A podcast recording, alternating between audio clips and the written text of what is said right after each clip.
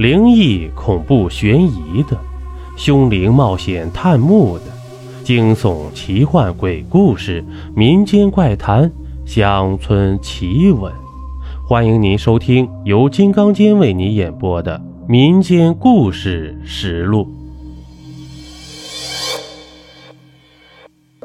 咱们书接上集，老孙就起了杀意，结果呢？那人刚出去就被老孙砸死，并藏尸于草垛中。这等到晚上啊，老孙一个人蹑手蹑脚的把尸体给拖到塘边扔了。由于水塘被草木遮盖，等到尸体泡胀浮到水面上，才被人发现。这开始人们争相说人是掉进塘里淹死的，后来不知怎的，这事呢就不了了之了。自始至终也没追查到老孙这个老实人头上去。至于这王大爷是被老孙失手杀害的，起因是老孙毒瘾犯了，找王大爷借钱呢。这王大爷得知老孙是为了再去赌场而来借钱，死活不肯借。当时老孙已在惨败欠债的当，一心想借钱翻盘还债。见到王大爷死活不借，这一咬牙一跺脚，脑袋一热，就把王大爷给杀了。由于当时王大爷在瓜地里摘瓜，尸体不便拖拉，这老孙顺势就给埋在了瓜地里靠近围栏的地方。这刚一放下尸体，就发现王大爷头朝下的地方没有围栏挡住，缺了个口子。这为掩人耳目啊，老孙就抓了些塘子边的草叶，把口子给堵上了。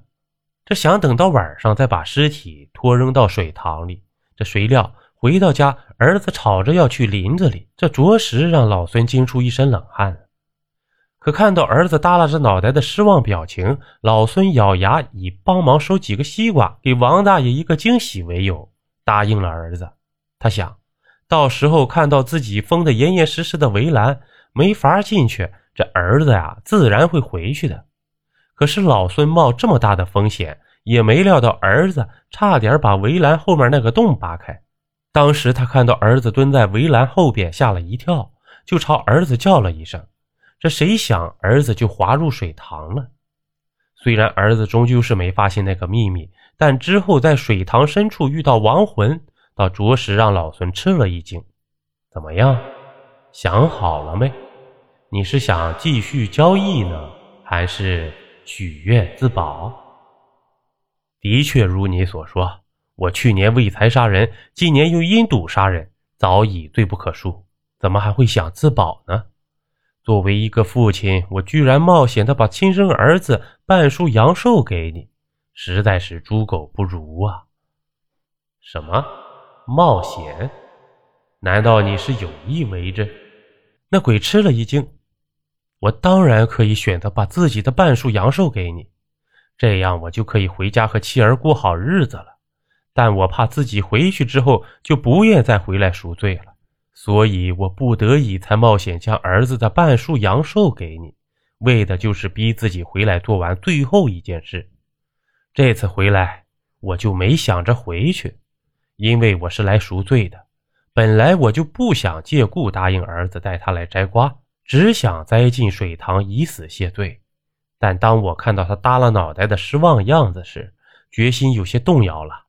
我想最后完成他的一个愿望，所以还是冒险带他来了。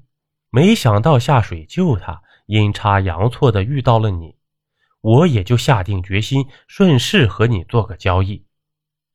这老孙啊，再也忍不住了，痛哭流涕起来。只是你为何又赶回来，把埋掉的尸体拖进水塘呢？岂不多此一举啊？我只是希望这躺在水底的两个亡魂能够时刻提醒我所犯下的罪恶。为了补贴家用，一闲着我就出去找事儿做，不幸被人糊弄，深陷赌局，欠下赌债。为了归还赌债，我财迷心窍，错杀无辜。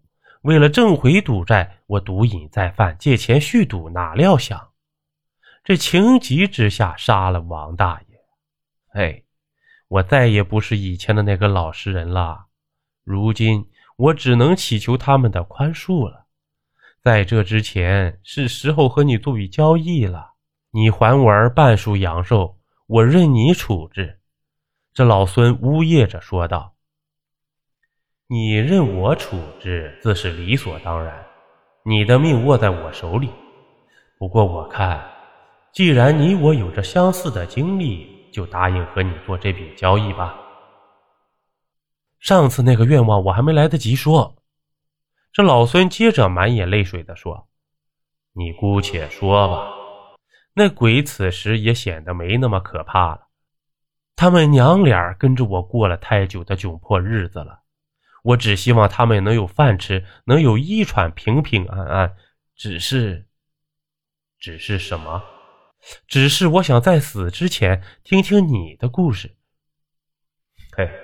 说来话长，我本是一营中将军，手握几万兵权，在战场势如破竹，屡战屡胜。后悔唯利是图，听信谗言，卖与敌军十几城池，终沦落到兵败粮绝、全军覆没、无力回天的地步。最后连自己的妻儿都没能保住。我在这水底已有千年。早已见过无数唯利是图、无恶不作之徒！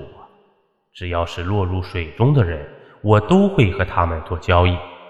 他们之中有良心者，我会送上岸，并满足一个愿望；倘若是不知悔改的顽固之徒，最后我会吸尽他们的阳气。这么多年过去了，你是第一个犯下大错又自觉悔悟的良心为民者。你让我想起了自己以前，实在是和我有缘呐，就陪我一起在塘底赎罪吧。这说完啊，老孙脚下一紧，整个呢被拉下了水底。好了，这一集播完了。如果您喜欢我的专辑，还麻烦你点个订阅吧。咱们下集见。